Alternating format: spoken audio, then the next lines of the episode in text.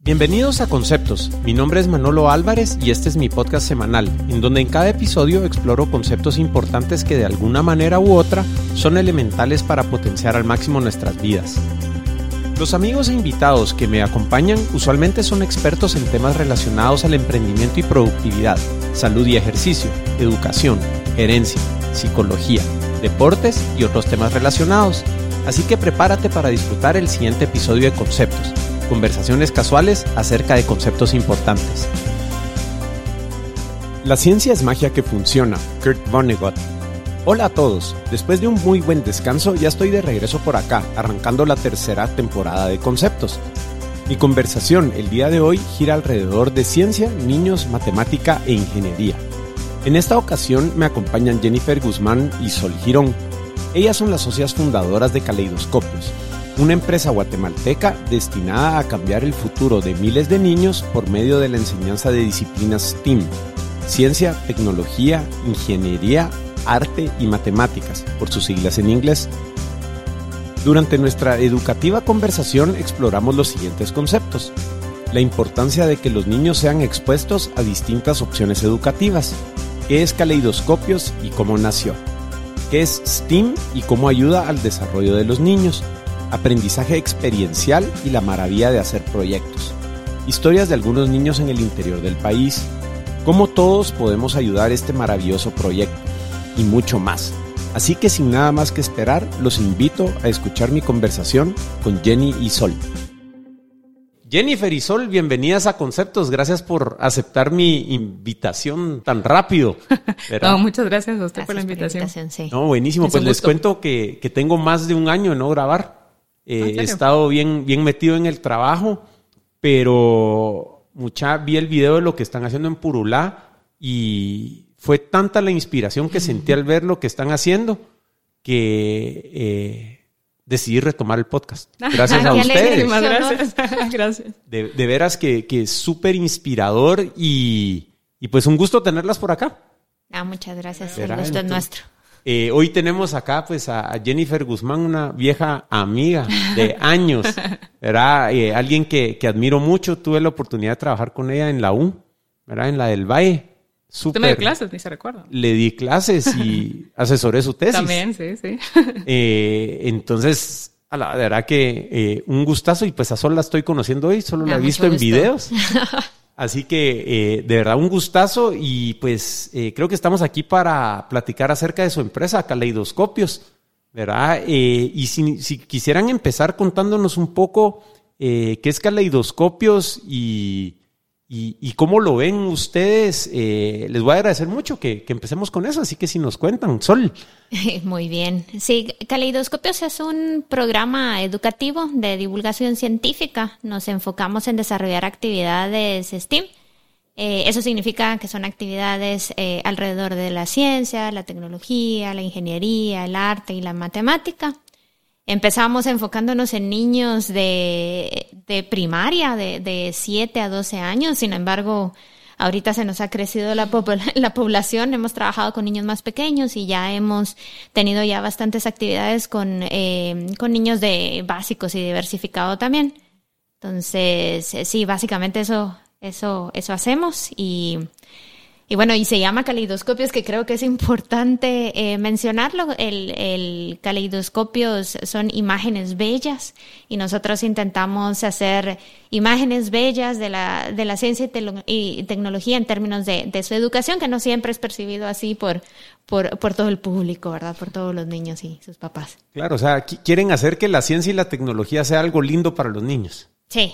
Y sí, yo, yo creo que aprendemos cuando algo nos gusta y se nos presenta de una manera, pues, eh, atractiva, ¿no? Porque, ¿verdad? Eh, creo yo que, que, sí, por ahí va. ¿Y, hace cuánto empezó Caleidoscopios? Uh, em, em, empezó hace un buen, eh, tuvo un inicio un poco accidentado. La, la idea original, bueno, ahorita como caleidoscopios llevamos desde el 2014, si no estoy mal, constituidas como empresas del 2016, si no 18. 2018. Sociedad, anónima, Sociedad Anónima del 2018. Pero sí, ya, ya lleva un poquito funcionando, un poquito de tiempo. Eh, originalmente empezó como un proyecto de universidad. Eh, bueno, yo, yo, soy maestra de educación primaria originalmente y después estudié ingeniería electrónica. Entonces siempre tenía como este deseo de no, no dejar la, la educación. Y con mis compañeros de, de la universidad, pues armamos este pequeño programa donde yo hice un trato con el con el sacerdote de la, de la parroquia en zona, en zona 5, Santa Rosa de Lima se llama esa iglesia, donde yo iba a misa y él me prestaba a los niños de la catequesis literalmente para que hiciéramos actividades, experimentos, llegábamos, experimentos de ciencia, no experimentos con los niños. ¿Antes de eso iba a misa o empezó a ir a misa para que le prestaran los niños? Fui a misa los dos meses. Es súper curioso porque estudié en colegio católico, pero entré al colegio y dejé de ir a misa. Pero eh, eh, tuvimos este como acuerdo por dos meses que logramos tener el proyecto ahí, donde íbamos con los sábados con, o domingos con mis compañeros de universidad y con los niños de la catequesis, justo hacíamos algunos experimentos y les explicábamos algunos conceptos. De ahí, bueno, la misma carrera nos hizo parar el, el proyecto porque no tenía nada que ver con algún proyecto que requiriera alguna, que tuviera alguna asignatura, ¿verdad? Si no era por puro gusto. Eh, pero siempre tuvimos como esa, bueno, siempre eh, tuvimos esa iniciativa de, compartir eh, lo que íbamos aprendiendo sobre ciencia y tecnología con, con, niños. Y en el 2013 hubo un eh, programa de la Embajada de Taiwán con el Ministerio de Economía que se llama Emprende GT, donde estaban ofreciendo capital semilla para, para proyectos. Y nosotros participamos con Caleidoscopio. Nosotros me refiero a mi, a mi actual esposo Marcos y, y, yo. Y nos eh, ganamos el capital. Entonces ahí empezamos a pues a activar un poquito más, a tener actividades más frecuentes, pero ya donde, donde se asentó fue cuando conocí, bueno, conocí a Jenny en el 2015, ambas trabajando en la misma empresa. Jenny también tiene mucho gusto por este tema, que ya se los contará más adelante. Y entonces nos, nos unimos para darle más forma a este, a este proyecto, ¿verdad? Y desde entonces la actividad ha sido pues básicamente continua. Aunque sí ha ido evolucionando bastante, diría yo. Sobre todo con la pandemia. Sí, con la pandemia no digamos. Sí, yo, yo, creo que eso va a ser interesante, a ver cómo, cómo lo, lo, lo manejaron. Y, y, y, Jenny, bueno, yo que la conozco de, de antes, eh, ¿cómo, ¿cómo fue el, el primer contacto con, con, Sol, pongamos, y, y, el interés por el proyecto? Ah, no, no, yo no me recuerdo.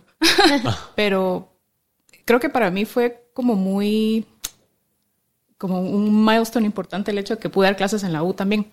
Ajá. En algún momento me habló alguien que sí estaba interesado, yo con súper miedo, que no sabía qué iba a poder eh, hacer, si lo iba a lograr, pero tengo como muy presente un alumno, yo, yo, daba creo que análisis de sistemas o de bases de datos o algo así. Ajá. Hubo un alumno años después que me lo encontré justo en una de estas calles de cuatro grados, Samuel, no se me olvida. Eh, Samuel Mayorga. No. no, Samuel Chávez. Ah, sí, sí, sí, anda por aquí. Pues me lo encontré todavía. en algún momento, pero eso fue hace años. Y me dijo así como, ala, mire su clase, cómo me sirvió. Y, y fue como algo súper inspirador, porque yo sí traté de hacer como muy eh, mindful, muy, eh, consciente. muy consciente de dar mi clase un poquito más orientada al mundo real. Y, y no tan teórico como fue la U, lamentablemente. No eh, todos. Sí, no todos, no todos.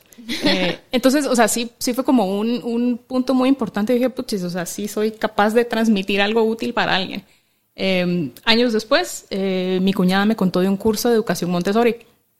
Eh, me metí a un, un, diplomado de educación Montessori y sí fue totalmente una experiencia increíble. Yo no tenía experiencia con niños eh, hasta ese momento y, y el, el, método Montessori sí se enfoca mucho en la independencia del niño, en que sea autónomo y que haga muchas cosas por su cuenta hay, hay distintas cosas que se ven tan sencillas como, por ejemplo, trasvasar agua de un pichel de vidrio a un vaso de vidrio. Y, y esas, ese tipo de cosas lo ponen a hacer a, a niños de tres añitos, que uno no se imagina.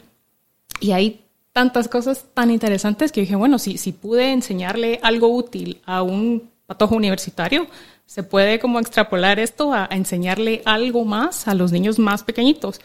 Y, o sea, yo ya tenía como esa, esa semillita no sé, en algún momento cómo terminamos hablando con Sol, que me contó de su proyecto y fue como, ah, aquí podemos hacer algo. Sí, pues, o sea, cada quien por su lado fue, fue viendo eso de querer compartir conocimiento Ajá. y impactar vidas al final, ¿no? Sí, sí. Sí, también reaprender. bueno, sí. creo, sí, de, de, creo que la forma en la que se enseñan temas de ciencia o tecnología de pronto no es de lo más amigable y a uno no le quedan como muy claros algunos conceptos.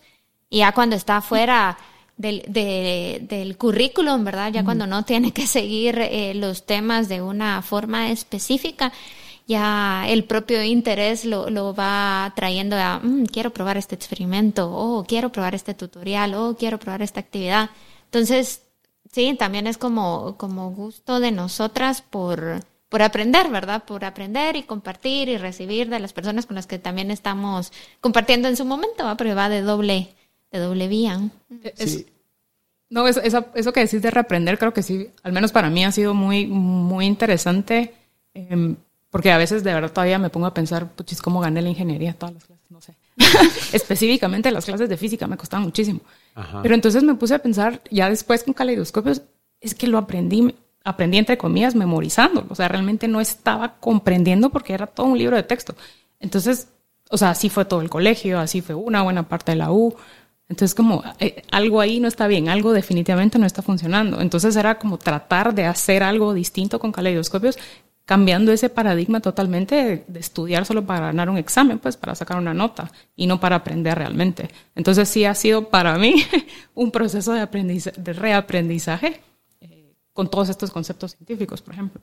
Sí, eso es impresionante. A mí me he, he pasado por eso ahora, como les contaba, que, que mi hijo está en el colegio Waldorf. O sea, él creo que a los 5 o 6 años llegó y me hizo la demostración de, del teorema de Pitágoras, pongamos. Pero de una manera que en mi vida se me hubiera ocurrido, ¿verdad? Y, y sacan unos cuadraditos y lo hacen con un rompecabezas. ¿verdad? Y una cosa tan simple, ¿verdad? Que yo como que así también lo hubiera entendido más fácil Ajá, yo, ¿verdad? exacto. Y que, Eh. eh, que nosotras no, bueno, los niños no salen de las actividades como recitando lo- los conceptos, ¿verdad? Aunque, aunque procura- procuramos que todas nuestras actividades sean conceptuales, en términos de no, no les trabajamos las fórmulas, ni resuelven problemas per se, sino es eminentemente de, demostrativo, ¿verdad? Entonces, eh, sí, nos, nos basamos en los conceptos y en, en hacerlos tangibles un poco, por decirlo de alguna forma. Qué, qué buenísimo. Y, y pongamos, bueno, ese es el trasfondo y como, como su misión y, y, y- y qué están haciendo, ¿verdad?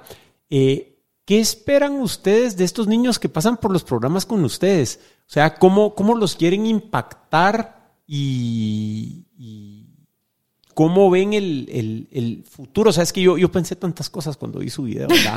O sea, pero yo, o sea, uno empieza a pensar en términos de futuro país, eh, vidas cambiadas. O sea, ¿qué, qué, qué ven ustedes en, en- en las personitas que pasan por, por sus programas, verdad? O sea, ¿qué, ¿cómo los visualizan a, a futuro o qué son como que los, los principales aprendizajes? Tal vez no de cosas específicas, pero en paradigmas y manera de ver la vida que, que quieren lograr en, en los niños que pasan por allá con ustedes.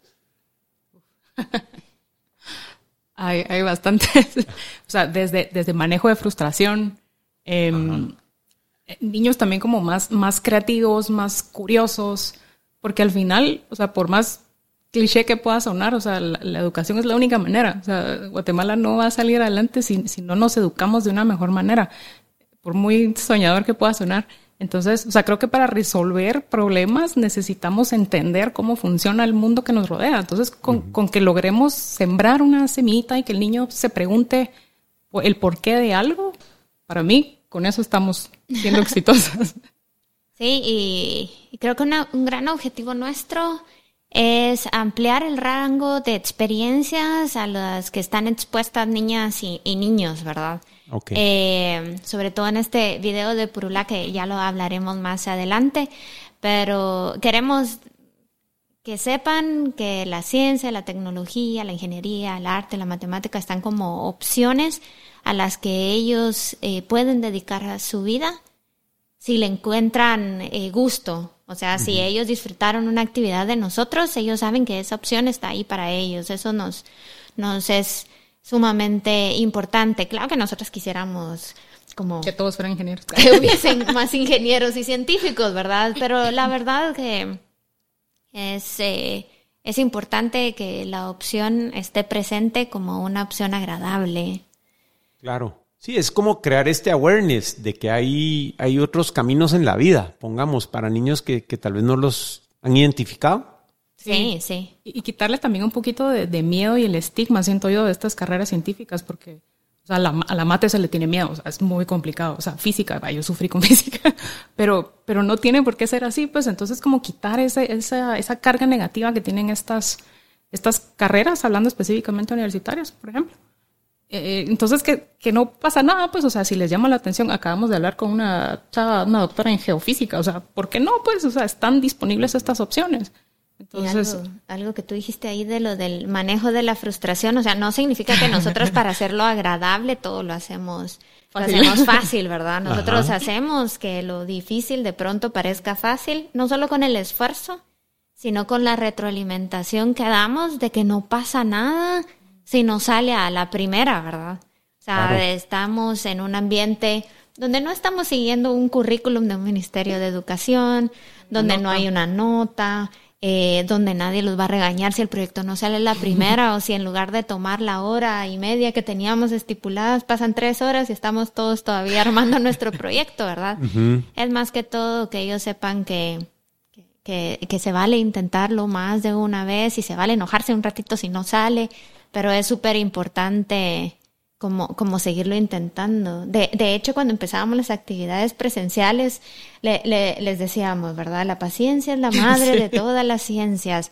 Entonces, aquí si algo no nos sale, entonces vamos a dejarlo ahí un ratito, vamos a respirar profundo, nos damos a dar una vuelta y luego retomamos, ¿verdad? Y aquí estamos todos para ayudarnos. Entonces, eso es importante. Sí, es, es como, como aprender a vivir el método científico, ¿verdad? Sí. O sea, voy a probar y, y, el fracaso solo son datos que me está diciendo la realidad, mira, por ahí no es, probar otra cosa. Pero imagínense si hubiéramos aprendido eso desde chiquitos, seríamos ah. adultos más felices.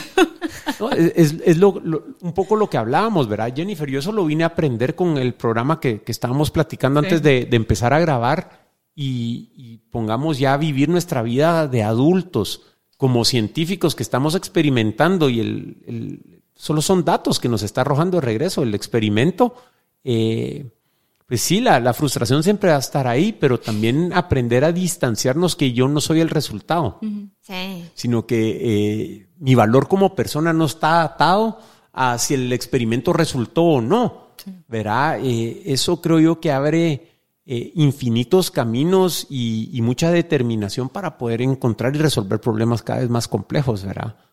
Sí, y fuimos una, a una actividad con Raspberry Pi y ellos de hecho ponían las siglas FAIL y decían First Attempt in Learning. Entonces es algo que sí, nosotros intentamos hacer con, con los niños y las actividades que tenemos. Ah, buenísimo. Y ahorita mencionaban un poco el, el tema de cuando regresamos a las actividades eh, presenciales por las fechas que nos compartía Sol, ustedes empezaron pre-pandemia sí. y siguen vivas post-pandemia. Sí, eh, pongamos, es bien interesante porque todo este tema de, de, de Steam eh, ayudó a la humanidad, creo yo, a sobrellevar el tema de la pandemia porque eh, creo que hay mucha tecnología que se hizo disponible pues por el chorro de ingenieros que hay, mm. que alguien hizo Zoom, uh -huh. alguien hizo Meet, ¿verdad? Eh, ¿Cómo fue para ustedes la, la experiencia de, de afrontar la, la, pandemia cuando llegó y, y cómo lo, lo, navegaron, mucha? Creímos que nos íbamos a quedar sin nada. sí, pues. sí, creo que la verdad no nos dio ni tiempo de, de ponernos a pensar. Justo, justo, hace dos años, me recuerdo que fue el último, el último sábado antes de que prácticamente cerraran el país, que hicimos todavía un rally presencial en la uh -huh. zona 16. El día de Pi. El día de Pi. Todavía estábamos como, lo hacemos, no lo hacemos, pero teníamos como 10 niños confirmados. Entonces, como, bueno, démosle. Eh, creo que nos, nos empujó a hacer cosas que no nos habíamos animado a hacer. Habíamos hecho antes solo talleres o, o series de talleres incluso eh, como, como aislados tal vez y teníamos la idea de hacer un curso de vacaciones, ¿te acuerdas? Pero realmente nunca tuvimos una sede. O sea, Caleidoscopio se iba moviendo de lugar en lugar no teníamos una sede, eso todavía creo que es un sueño lo tenemos, un sueño que todavía queremos hacer. Em, entonces, la pandemia nos obligó a, hacer un curso de vacaciones en línea. Y fue como, bueno, probemos. La verdad creo que fue como a prueba y error, o sea, aplicaron lo que enseñan. Exactamente. Todavía me acuerdo cuando Jenny, bueno, nosotros teníamos algunos kits que habíamos armado con el tiempo y Jenny me dijo, vamos a vender los kits. Entonces andaba, andaba, ella, ella es la, la, la, vena del negocio. Entonces andaba viendo cómo, cómo movíamos los kits para agenciarnos algo de, de ingresos, todavía recuerdo eso. Sí, fue como, bueno, hagamos un arte, probemos ahorita a vender los que tenemos, hagamos unos cuantos más así de margen creo que teníamos ya los, hicimos tres kits temáticos, si no estoy mal. De Harry Potter, uno de superhéroes. y uno, para el curso de vacaciones. Ajá, y otro kit más. De y espías. Se, y se, espías era el otro. Y se nos llenaron los cupos. Todos los cupos.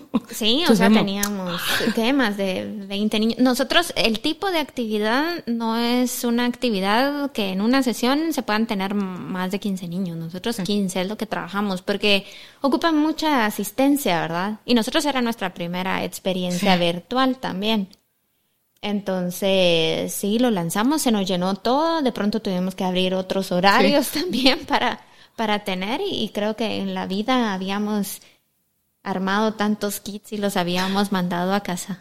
Ya. Y pongamos para la audiencia que, escucha que nunca ha visualizado qué es un taller de estos o cómo es un kit. No sé si le pudieran pintar un poco, eh, o sea, este kit que trae y, qué hacen los, los niños con, estos kits. Sí, bueno, em, va, en este curso de vacaciones, el primero que sacamos, sacamos un kit de espías, uno de superhéroes y uno de Harry Potter.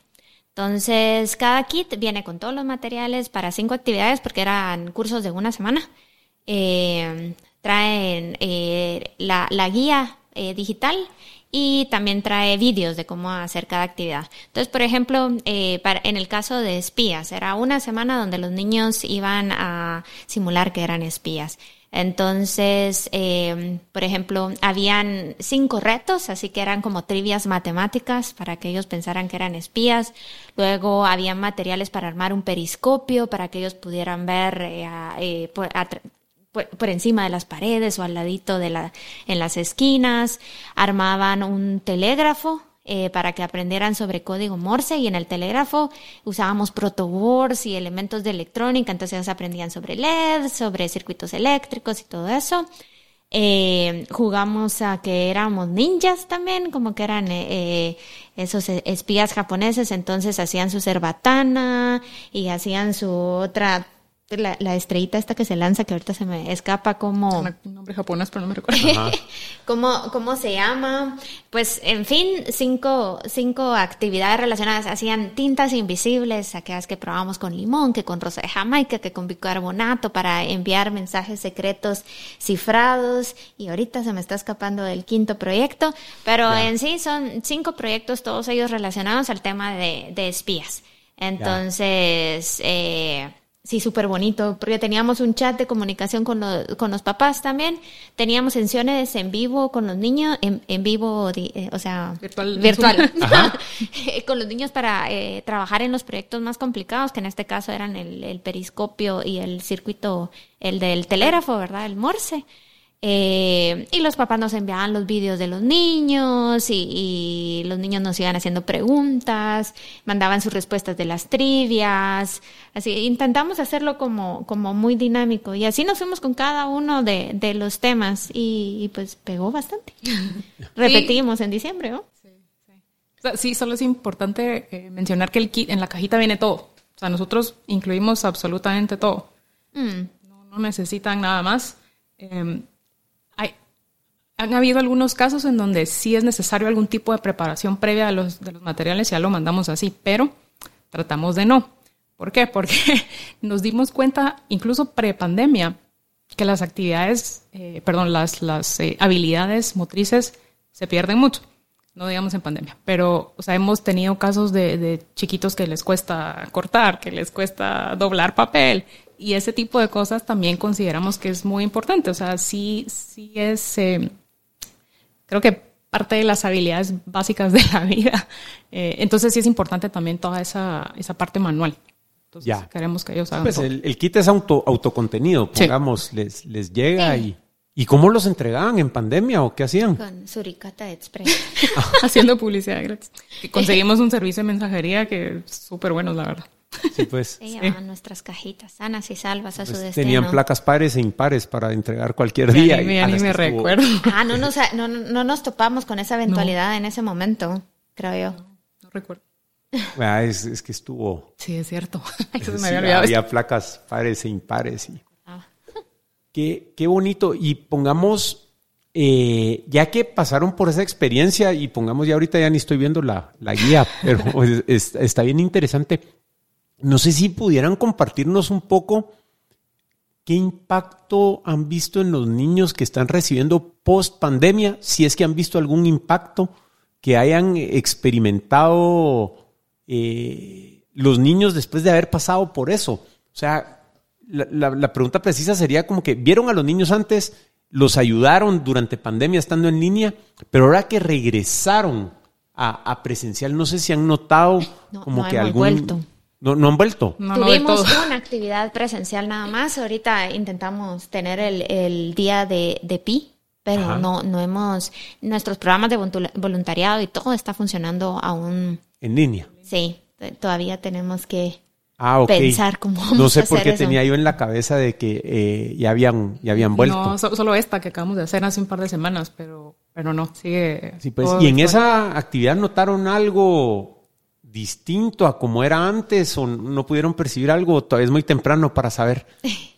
Sí, no, no, Pues- no sabemos. Todos los niños no eran, eh, no, no siempre son los mismos niños. Para los cursos de vacaciones por lo regular sí se repiten, pero en esta oportunidad, bueno, algunos de los niños sí los hemos tenido en otras actividades. Lo que pudimos notar es que nos extrañaban porque nos abrazaron y nos dijeron, ya no te había visto. Al menos Ajá. los niños que todavía están en el rango de edad, ¿no?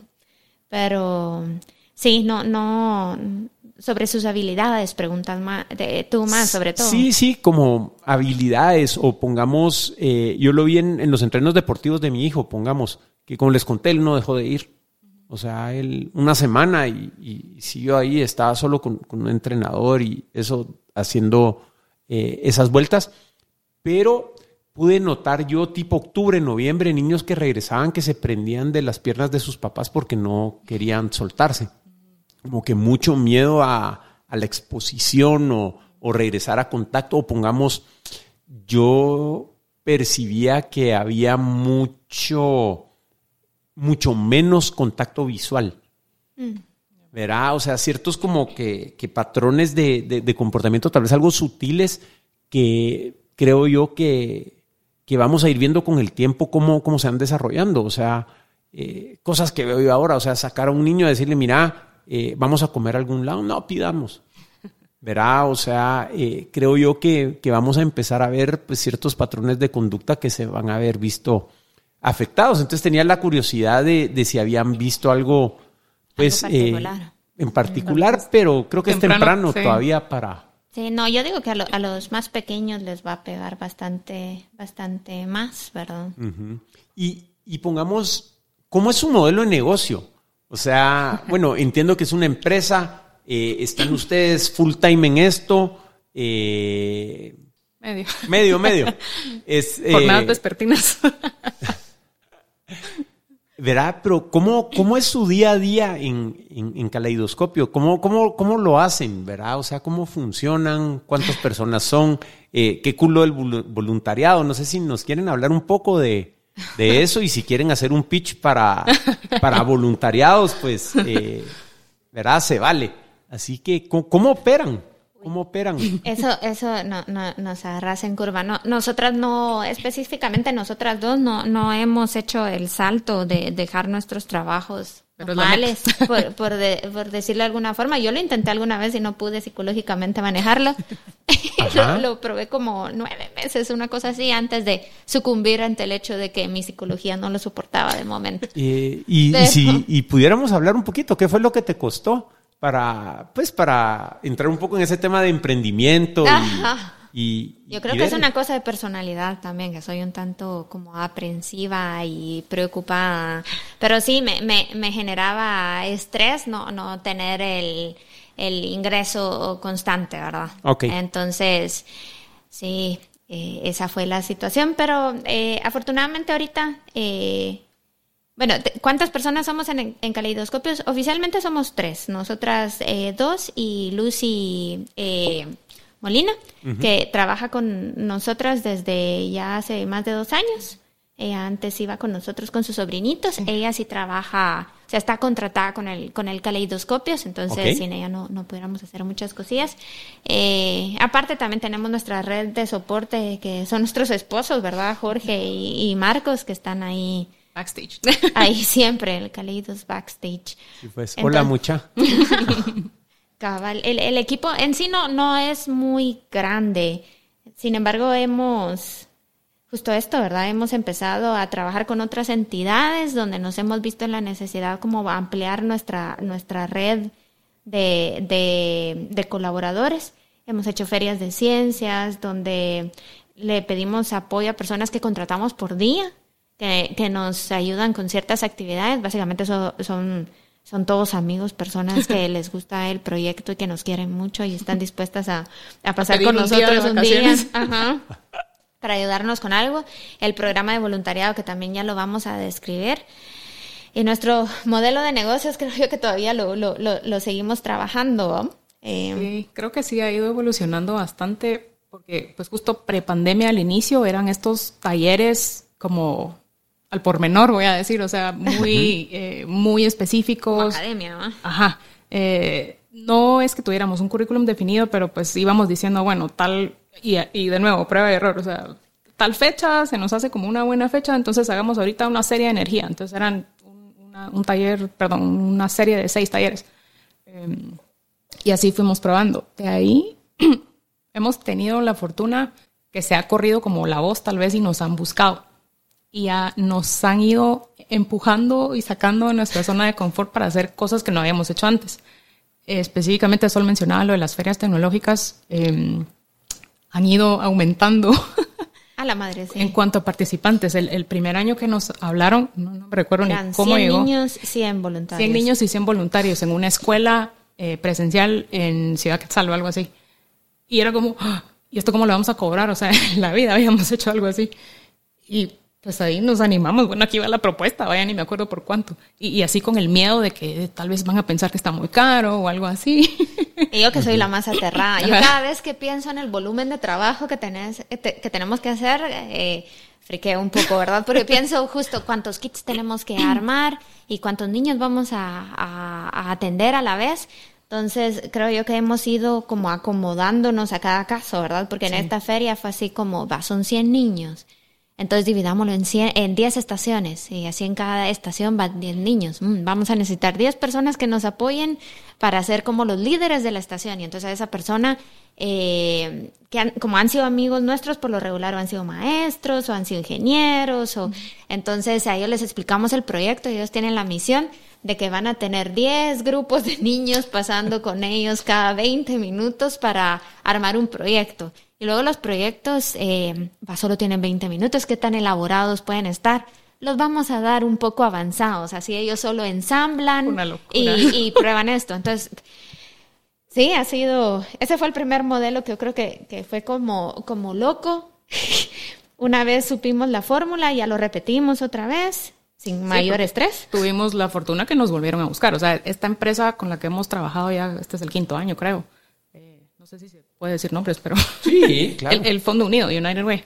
Eh, esta empresa trabaja con muchas empresas donantes que buscan hacer, eh, no sé, proyectos eh, sociales.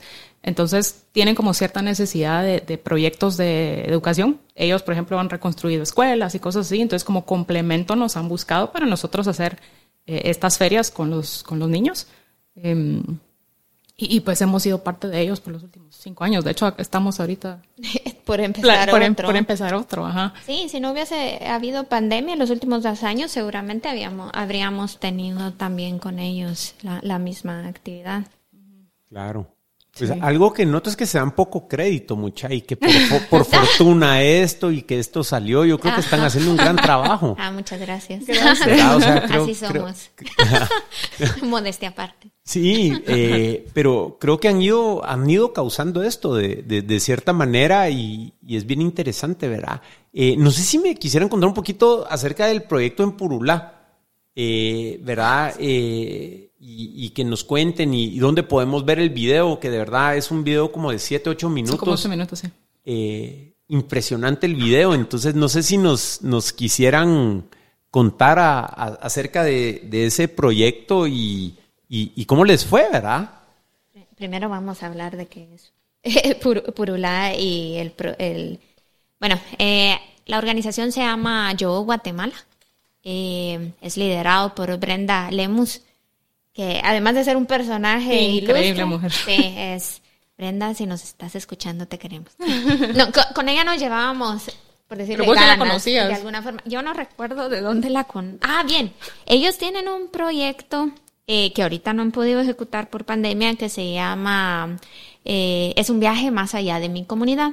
Ellos tienen esta biblioteca que se llama Bernardo Lemus en, en, en honor al papá de Brenda eh, donde eh, es más que una biblioteca, es un centro comunitario y reciben a niños, tienen muchos programas, Mi Niño Bonito, para niños eh, eh muy, muy chiquititos, donde les dan de, eh, comida, estimulación temprana, en lo que las mamás van a trabajar y los van a recoger. Tienen algunos programas con, con los viejitos en, eh, en Purulá para estarles... ¿Cómo se llama? Adopta un abuelito. Adopta un abuelito. Ahí aparte tenían este, eh, en la biblioteca, eh, reciben a los niños, eh, justo estimulan la lectura y tienen este programa donde los niños como que van juntando puntos por los libros que, que van leyendo, ¿verdad? Entonces los niños que llegan a cierto puntaje se ganaban un viaje a la capital y el viaje en la a la capital se realiza en Filwa, en el, en el periodo de Filwa. Entonces, empatan a cada niño con un voluntario, que en yo fui voluntaria en ese momento, y bueno, yo no tengo hijos, pero me empataron con una nena de lo más bonita que tenía como siete años. Y bueno, como no tengo hijos, no tengo esta costumbre de andarle comprando juguetes ni nada a mis hijos.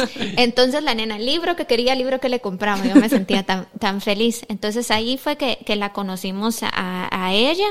Eh, en algún momento le, le fuimos hablando del, eh, del proyecto Caleidoscopios y de las ferias tecnológicas, porque habíamos hecho algo con United Way. Y de hecho, en ese año, en mayo, o despuésito de Semana Santa, íbamos a ir a montar una feria tecnológica.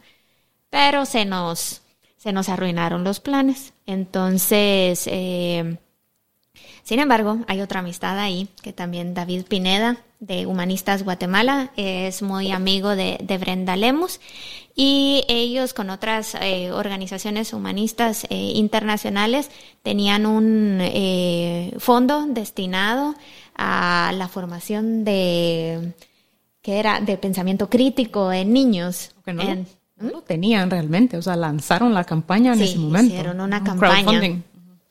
Entonces Brenda, que, ya sabía de nosotros, nos platicó de que ella creía que ese proyecto que quería ejecutarse con los niños de Purulá quedaría bien que fuese ejecutado por nosotros. Y nosotras, eh, listas, prestas y dispuestas, no, no, nos animamos a, hacerlo. Salieron muy útiles ahí nuestras habilidades como, como PM, como Project Manager. Sí, pues. Tengo que mostrar sus Chrome y todo el rollo. sí. Gantt, toda la cosa, sí. Tenemos tickets en Gira para nuestras tareas. Ah, no. Usamos Gira también. Es cierto. no, Usamos Trello. no, pero, y, y bueno, cabe resaltar que cuando llegó a este punto ya habíamos tenido todavía un proyecto muy grande con mm. IGA, un curso de vacaciones que eran, no sé cuántos niños, 200, sí, como otro proyecto en el que yo entré en pánico cuando vi el volumen, porque ahí eran cajitas que incluían hasta 12, 15 proyectos que habían de desarrollarse durante un mes, o sea, era una hora diaria de clase con los niños del curso de vacaciones de IGA. Entonces ahí diseñamos otro programa. Eh, entonces ya ahorita cuando, cuando llegamos con Purulá ya estábamos un poquito más fogueadas en esto de trabajar las cajitas y, y trabajarla con varios, varios niños. Entonces, eh, así aceptamos. El proyecto. El proyecto, Sí. sí que se llama Ciencia en nuestra escuela. Sí, eh, eh, nuestra escuela es en español eh, Catzoleval, algo No- así. No sé, no lo no sé pronunciar bien, es eh, quechí, ¿sí? ¿No se llama? Sí, Kekchi. Ya. Entonces nuestra escuela es el, el nombre, ah, porque de la biblioteca decidieron ellos, si no estoy mal, en el 2020 empezar su propia escuela. Entonces con ellos es que estamos trabajando. Y, Sí. y pues la otra parte, el otro componente de este programa es el voluntariado. Pues ya, ya explicó Sol, nosotros solo somos tres, ella, Sol y yo tenemos ciertas restricciones de tiempo, entonces no nos íbamos a dar abasto, pues porque la idea era incluir a todos los niños de la escuela, que el año pasado fueron como 55, si no estoy mal Ok. no incluimos primero primaria porque pues están aprendiendo a leer y escribir, entonces Tienen eh, suficiente. Tienen suficiente. Entonces trabajamos de segundo eh, primaria a cuarto bachillerato, que es hasta donde llegaba la escuela en ese momento. Entonces dijimos, bueno, necesitamos ayuda. O sea, esto solitas, fijo, no vamos a poder. Entonces ya empezó, empezamos a pensar cómo sería la dinámica. De nuevo, nuestros skills de PMs creo que nos ayudaron con eso, pero pues ya lanzamos una convocatoria. O sea, dijimos, no necesitamos personas que necesariamente sean maestros, que necesariamente sean ingenieros, sino, o sea, solo gente que, que tenga las ganas de aprender, que le guste probar, armar cosas. Eh, pues lanzamos esta convocatoria, hicimos un par de sesiones eh, en Zoom, incluimos a, a Brenda también, eh, a David, para que ellos les contaran un poquito más qué, con qué íbamos a tratar. Y, y, pues la gente se apuntó. O sea, sabemos que hay mucha más gente que quiere aportar, que quiere hacer una diferencia en el país. Entonces, pues nu- nunca nos hicieron falta voluntarios. Sí, y Seguimos buscando eso. Sí. Ahorita les vamos a contar de la, de la convocatoria, pero nuestra escuela, eh, como funciona, es, eh, veamos, eh, los niños están di- divididos en grados, eh, ellos sí están yendo presencialmente, va eh, un grado en la mañana y un grado en la tarde. Entonces no, no, no se juntan. Eh, tienen tres asignaturas, si no estoy mal. O sea, tienen el, el programa no- normal donde mira matemática, idioma español y esto. Tienen caleidoscopios como una asignatura y se me escapa que es la tercera actividad que están haciendo, pero tienen otra actividad ahí agendada. Entonces la idea es que todos los grados, una vez a la semana, iban a tener una hora de caleidoscopios.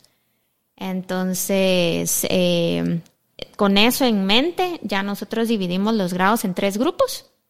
Primaria baja, primaria alta y básicos y diversificado. Y en función de eso, eh, pues tenemos proyectos diseñados que van acordes a cada edad. Eh, los proyectos, eh, algunos se desarrollan en un día, se pueden completar en un día, algunos el tiempo sugerido es hasta tres días, o sea, los niños eh, pues pasarán tres semanas trabajándolo, ¿verdad? Pensando que trabajan una hora a la, a la semana. Entonces, eh, nuestra convocatoria ocupa que los voluntarios se comprometan a trabajar un proyecto de principio a fin con un grado. O sea, que puede ser un proyecto que les va a tomar de una a tres horas, eh, distribuido en una a tres semanas, ¿verdad? Entonces, eh, esta es la dinámica. Nosotros tenemos un catálogo de, de proyectos por grado y los voluntarios en función se- de sus horarios y de su gusto pueden decir, ah, a mí me interesa trabajar el zoótropo o circuitos de papel con los niños de quinto primaria y entonces como es con los niños de quinto primaria, él va a trabajar durante tres semanas circuitos de papel todos los jueves a las 8 de la mañana con quinto primaria. Entonces, eh, así es la, la dinámica más o menos. Y ahí eh, vale la pena resaltar que nosotros también les damos a los voluntarios sus materiales, o sea, van a ser los mismos que los niños van a tener. Y, y tienen también acompañamiento siempre o, o de Lucy o de alguna de nosotras, no dejamos a los voluntarios solitos por si friquean o algo así, siempre hay alguien de caleidoscopios, Eh, damos manuales digitales, hay videos también donde ellos pueden revisar antes cómo se hace cada cosa, entonces siempre, siempre van a estar acompañados. Claro. ¿Y a qué horas hacen tanto, muchachos? O sea, según entiendo, entonces tienen sus trabajos de 8 a Sí. 5, pongamos. Sí. Y, y de ahí generan todo este material, hacen los videos. eh, Sí, hemos, hemos, hemos sido... Hemos, ido sufrido, aprendiendo. pero- hemos sufrido, hemos llorado, pero hemos aprendido a delegar. Entonces, Sí, sí, hemos tenido eh, apoyo últimamente, pero pues, pues sí, En las noches, fines de semana, porque de plano.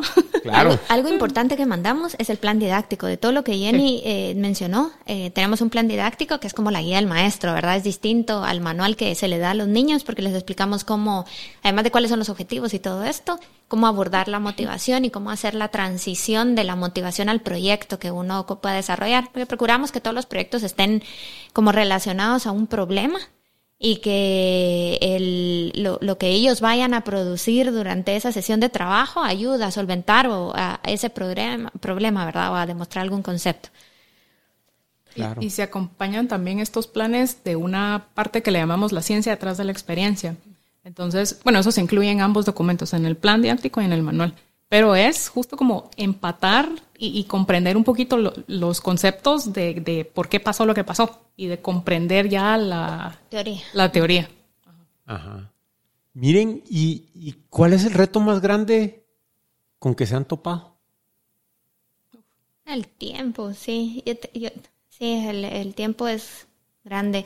Justo hoy estábamos hablando, nosotros, que Jenny dice que ya tenemos eh, más ayuda, eso es cierto.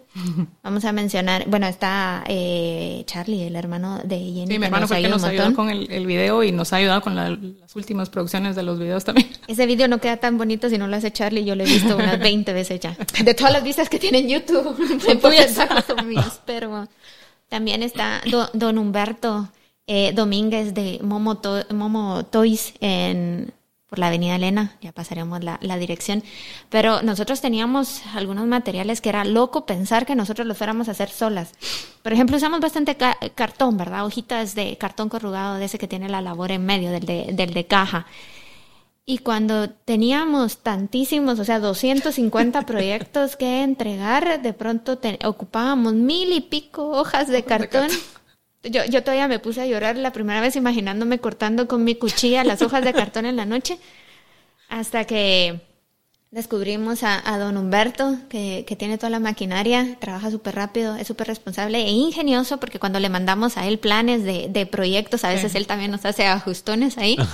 Entonces, él nos ha ayudado, nos, nos, produce, nos corta el cartón, PVC, como se lo pidamos, nos hace piezas de madera. Nosotros le hemos dado prototipos en cartón así catapultas, eh, autómatas, y él no lo, no, nos hace la versión en maderita.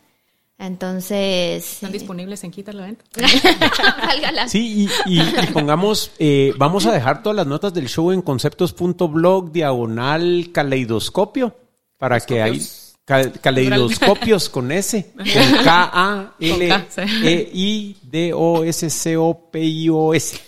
¿Verdad? Eh, o también lo van a poder encontrar en, en conceptos.blog diagonal Steam, S-T-E-A-M, para que sea más fácil encontrarlo. O simplemente busquen eh, Jennifer o Sol y ahí les va a aparecer, ¿verdad? Y para que encuentren los links a todo esto que, estamos platicando y, a lo mejor podemos poner ahí fotos y, cosas de los kits para que se les haga eh, un, un, poco más real, ¿verdad?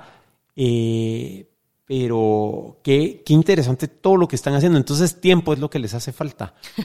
Porque eh, yo sabía del proyecto y lo había visto como que de lejos y, no, no, no había tenido un contacto tan, tan directo y sabía en qué andaba Jenny y esto. pero, o sea, realmente cuando, cuando vi lo, lo que están haciendo, creo que que es un proyecto con mucho mérito y, pues le quería dar la visibilidad platicando con ustedes porque creo que es algo que de verdad puede cambiar el país y, pongamos con eso les quería preguntar una hacer hacer una pregunta que puede ser como que politically incorrect, ¿verdad? Pero eh, o sea, yo le di clases a Jennifer hace no sé cuántos años. No contemos. Pero sí, demasiado. Pero eran una o dos mujeres de 25 hombres.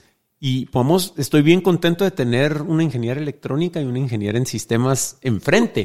Pongamos, y a nivel Silicon Valley y, todo este rollo, uno mira que hay mucho empuje por, por promover el, STEM que usan ellos allá, eh, pues con, con, el género femenino.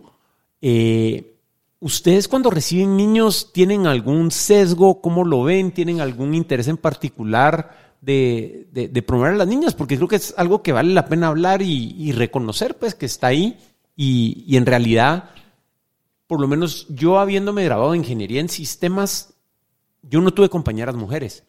En electrónica sí habían dos mujeres de la promoción nuestra y desde temas que se quedaban eh, haciendo los proyectos con los protoboards o con los PICs o lo que fuera eh, de noche, que era tema para ellas que les dejaran, que tuvieran permiso de quedarse a dormir en la U con el otro montón de, hombres, ¿verdad? Entonces, eh, no sé si es algo que ustedes están abordando como con su proyecto o se han visto afectadas o cómo lo ven. No, no hemos tal vez dedicado actividades específicas para niñas, no hemos hecho eso. Sí hemos platicado. Está en la lista. O sea, sí dijimos en algún momento tenemos que hacer club de niñas, solo pues por el tiempo no lo hemos logrado, pero sí está en el wishlist todavía. Sí notamos que sí tenemos mayor población de, de niños que de niñas. Tal vez en Purulá no, no nos pasa eso. Siento yo que de hecho son muchas, muchas niñas. Pero eso creo que es un caso así aislado y distinto. Y, excepcional. Porque sí, sí nos ha pasado, o sea, en, talleres presenciales, incluso en, pandemia, los que hicimos virtuales, más o menos entre el 20 y 30% de los eh, chicos que se inscriben son niñas. Ya. Y sí, sí nos pasó un par de veces también em, que llamaban o escribían para preguntar por ciertos cursos. Y sí recuerdo uno muy, muy específico. Había uno de programación y otro de, no sé si era el de espías o algo así, pero el, el, papá, creo que fue el papá, o sea, preguntó por uno para su hijo y por el otro para su hija. Como que la niña no se podía meter al de programa. Cabal. ¿Pero por qué? eso no. O sea, creo que sí es, es, todavía, no sé si es generacional o qué, pero o sea, Depende mucho de los papás, ¿verdad? Sí, sí.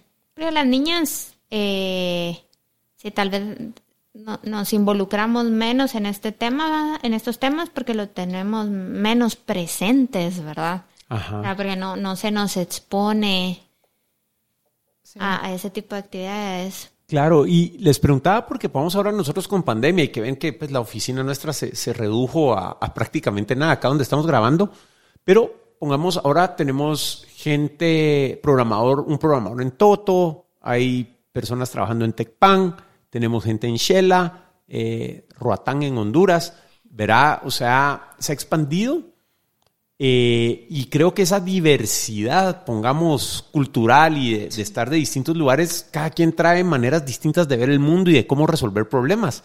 Y creo que es algo bien enriquecedor. Eh, sin embargo, no tenemos mujeres programadoras, pongamos, ¿verdad? entonces es, algo que me llama la atención porque si mal no recuerdo, o sea, pongamos los proyectos que hacía Jennifer, eh, traían cualidades femeninas a la mesa, pongamos. O sea, eh, el código era más limpio, pongamos de cierta manera. Eso es un hecho. Eh, ¿Verdad? O sea, pero es, o sea, creo que el, approach femenino a todo este tema de STEAM es bien distinto que el, de los hombres. Y, creo que es sumamente enriquecedor. Entonces, pues es algo que qué bueno que tienen visto y, que le quieren entrar ahí, ¿verdad? Sí, ahorita de hecho justo acabamos de empezar y, salió a raíz de lo del Día Internacional de la Mujer, como hagamos algo. Y empezamos una serie de conversatorios con, con, chavas que trabajan en, ciencia y tecnología. Entonces, cabal hace una semana, semana y media, eh, tuvimos uno con, con, la doctora Beatriz Cosenza, eh, doctora en geofísica, si no estoy mal. La otra semana tenemos... Em, Cristina Roncal. Cristina Roncal, que es una de las directoras de Women Who Code, por ejemplo, que sí se ha encargado de dar muchísima visibilidad creo que es, es más eso también, como que exponer y, que las niñas sepan que, existen mujeres que hacen algo distinto, más allá de las carreras tradicionalmente femeninas. Entonces, o sea, ahorita es como enfocarnos en dar esa visibilidad. Claro. ¿Y ustedes siguen trabajando en el área de, tecnología? Sí. Sí, con puro, puros hombres. Yo, yo es curioso porque yo estudié en colegio de niñas toda mi, mi vida desde, desde Parvuletos y en mi casa, pues hombre, solo mi papá. Eh, a liga iba y miraba niños quizá, pero mm, justo mencionaba Beatriz la semana pasada que platicábamos con ella que ella no sentía que las niñas no fuesen capaces de hacer algo, porque al estar en un colegio solo de niñas, en realidad no había ningún niño ni nadie que le dijera las niñas no pueden, y yo lo pienso, y pues me, me pasó lo mismo. De ahí fui a ingeniería y de pronto ya no había más niñas y casi todos eran, eran hombres. Eh, Sin embargo, siento que no, no, me, no me costó acomodarme a la dinámica de interactuar con hombres. Me tuve que acostumbrar a hablarle de voz a los hombres porque de pronto me di cuenta que a todos les iba a hablar de usted y en la vida iba a volver a utilizar voz, entonces me empecé a obligar. Pero Siento que en mi caso particular nunca sentí que no pudiese hacer algo porque, porque fuera niña. Y eso que me pasaba, precisamente eso, de que dar permiso, de que se quedaran en la universidad. Yo estoy en la Universidad de San Carlos. Por lo regular nunca nos quedamos haciendo proyectos allá, sino que en una casa, que siempre era mi casa, donde mis papás pasaron de, de conocer solo niñas, de pronto a ver, no sé, unos ocho hombres metidos en mi cuarto porque todos estábamos haciendo proyectos. Todavía llegaban en la noche a ver así, sí, mira, ya te vas a venir a dormir para abajo con ellos, pero eh, me paré casando con uno de ellos, pero eso es otro. eso, es, para otro día. sí, eh, sí, yo creo que es una situación de, de exposición la que tenemos que lograr con las niñas, pero también de los papás que no y los maestros que no tengan en mente que una niña no puede hacer algo porque es niña y entonces que, y sobre todo que no lo verbalicen o que no le digan, ah, te vas a manchar el vestido, te vas a arruinar las uñas o alguna cosa así, ¿verdad? Claro. Que, que no, no es, no pelea el estar arreglado con, con, con, trabajar en cosas de ingeniería ni, ni nada así, ¿verdad? Pero creo que sí, lo, lo, además de ver referentes, eh, los papás y los maestros, y cómo se dirigen a los niños como para no meter esas ideas en la cabecita de que por ser niña no puede hacer algo es sumamente importante, ¿verdad? Súper, qué, qué, bonito todo lo que, lo que estamos hablando y pues para ir, ir dejándolas ya ir, porque es de noche y no. Eh, ¿Hacia dónde ven que va Caleidoscopios y, qué anhelos tienen con este proyecto a futuro y en qué están trabajando ahora? Pues ahorita estamos justo eh, planificando el voluntariado de, Purulán este año. Eh, ya pronto vamos a estar publicando la información. Ya nosotros ya estamos trabajando kits. Entonces, estén pendientes, ya, ya va a salir esa info. Entonces, ¿Y dónde podría ir la gente a verlo? ¿Dónde podría... Ah, bueno, la, fuente oficial será facebook.com diagonal kaleidosgt. Ah, Ahí es donde tenemos la mayor cantidad de información. Estamos trabajando en una nueva versión de la página web también. Ahorita que ya lo dije, nos vamos a obligar. Claro. Eh, pero en Facebook es donde publicamos la mayor, eh, la mayor información. Entonces tenemos por un lado ese proyecto y estamos también trabajando de nuevo con United Way, con otro proyecto de, de varias capacitaciones eh, a niños, a maestros y vamos a hacer con ellos una feria presencial en septiembre. Em, hay otro par ahí de, de, proyectos también así grandes que creo que al menos yo veo que, que hacia eso vamos. Y eso también responde un poquito a lo que preguntaba antes de, nuestro modelo de negocio. Va más por ahí. O sea, creo yo en proyectos así un poco más grandes que tienen más alcance. Em, y, creo que con eso. Y, Replicar lo de Purulá. Yo creo que las. Bueno, aquí en Guatemala de pronto el papel de una biblioteca eh, de pronto se percibe como muy chiquito. Siento que la biblioteca en Purulá eh, es una, una entidad muy, muy grande. Hay otras bibliotecas que van sobre la misma línea. Mm, creo yo que nos gustaría tener este proyecto funcionando en otras bibliotecas, en centros municipales. Eh, me atrevería a decir eh, escuelas. Tendríamos que ver cómo empata eso con el con un modelo de Ministerio de Educación y las otras actividades que tienen que desarrollar ahí, pero lo veo Sí, muy relacionado a actividades comunitarias. Ah, pues primero que nada les quiero volver a agradecer eh, por, por haberme despertado eso. O sea, la, educación para mí es súper importante y creo que, difundir eh, información valiosa o conceptos, ¿verdad? Eh, es bien importante y también por eso es que, hago yo esto. Entonces creo que hay un, un match ahí en, querer buscar eso, de compartir información valiosa que ayude a las personas a estar mejor, ¿verdad? Al final creo que eh, es lo que se busca. Entonces, así un millón de gracias y haber hecho el tiempo por, por venir. De verdad que, que súper agradecido porque hayan venido a contar su historia. Y con eso les quisiera decir, o sea, ¿hay algo que quisieran compartir con la audiencia? Eh, o algo que, que, quisieran dejar, algún mensaje o, comentar algo que no les haya preguntado eh, pedirle algo a la audiencia de, de apoyo, no sé, ¿verdad? Algo que, que quisieran dejar como palabras de partida.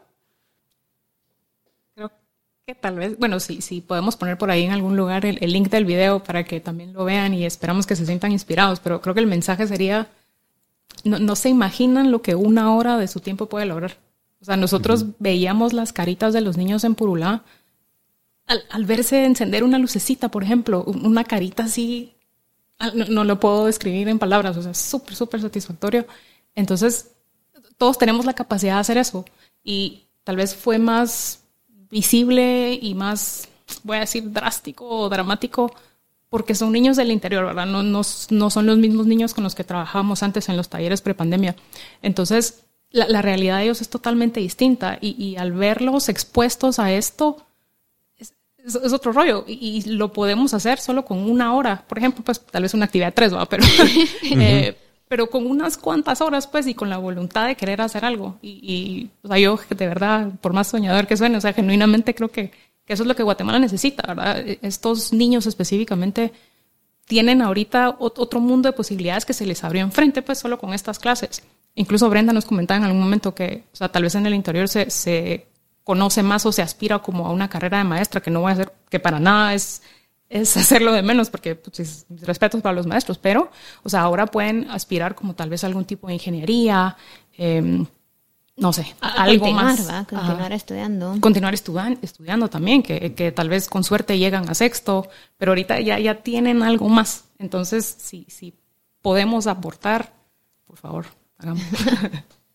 y, y yo quiero aprovechar también para, para agradecer eh, yo a veces siento que el caleidoscopio empezó siendo muy chiquito y lo he visto, o sea, si ustedes vieran ese primer taller, eh, ha, evolucionado muchísimo y de pronto siento que el caleido ya no es solo nuestro, ¿verdad? Eh, entonces sí, estoy, me siento sumamente agradecida con United Way, con Yo Guatemala, con Humanistas Guatemala y también bueno, con Marcos y con Jorge, con Lucy, eh, pues con todos los, los voluntarios que tuvimos eh, la oportunidad de, de, conocer el año pasado y con quienes tuvimos la oportunidad de interactuar, si pudiéramos listarlos todos aquí, los listaríamos, pero sí que sepan que estamos infinitamente agradecidas porque se unen a, no, a nosotras en esta iniciativa y, y también nos, nos animan a seguir, ¿verdad? Súper, pues entonces de mi lado vamos a, crear la, la, página con el show de notas. Eh, lo van a encontrar en conceptos.blog, diagonal caleidoscopios, ¿verdad? Eh, y ahí van a poder encontrar los links al video de Purulá, que de verdad vale la pena tomarse esos siete minutos para sentirse inspirado el resto de la semana.